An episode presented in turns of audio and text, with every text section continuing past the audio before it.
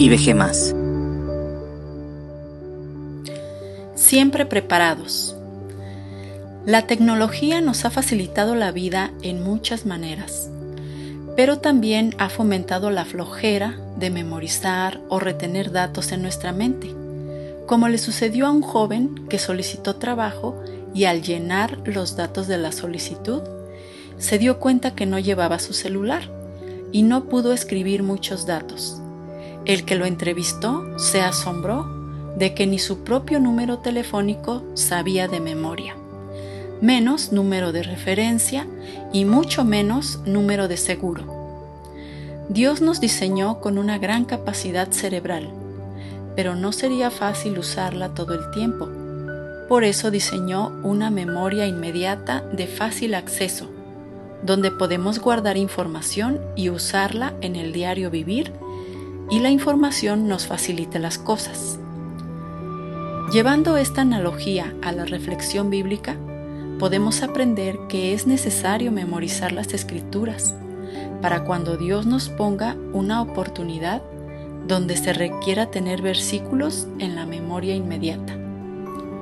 Cristo nos puso un ejemplo real y palpable en el pasaje de la tentación. Satanás, basándose en un versículo y en el hambre natural de Jesús, lo enfrenta diciendo, Si eres hijo de Dios, di que estas piedras se conviertan en pan. Él respondió y dijo, Escrito está, no solo de pan vivirá el hombre, sino de toda palabra que sale de la boca de Dios. Mateo 4, versículos 3 y 4. Cristo usaba la palabra memorizada para enfrentar a Satanás. El mensaje de fondo es que la tentación no te hará cita para enfrentarte, sino que de repente se presentará y quizás no tengas acceso a una Biblia en esos momentos, y debemos estar preparados, así como Cristo, con algunos pasajes grabados en nuestra memoria inmediata. Otros momentos que quizás nos tomen por sorpresa sin una Biblia en mano puede ser compartir el Evangelio, dar un consejo a tiempo, explicar alguna duda, enfrentar un debate teológico, librarte de un pecado, etc. El salmista nos dice, confirmando esta idea, Salmos 119:11, En mi corazón he guardado tus dichos, para no pecar contra ti.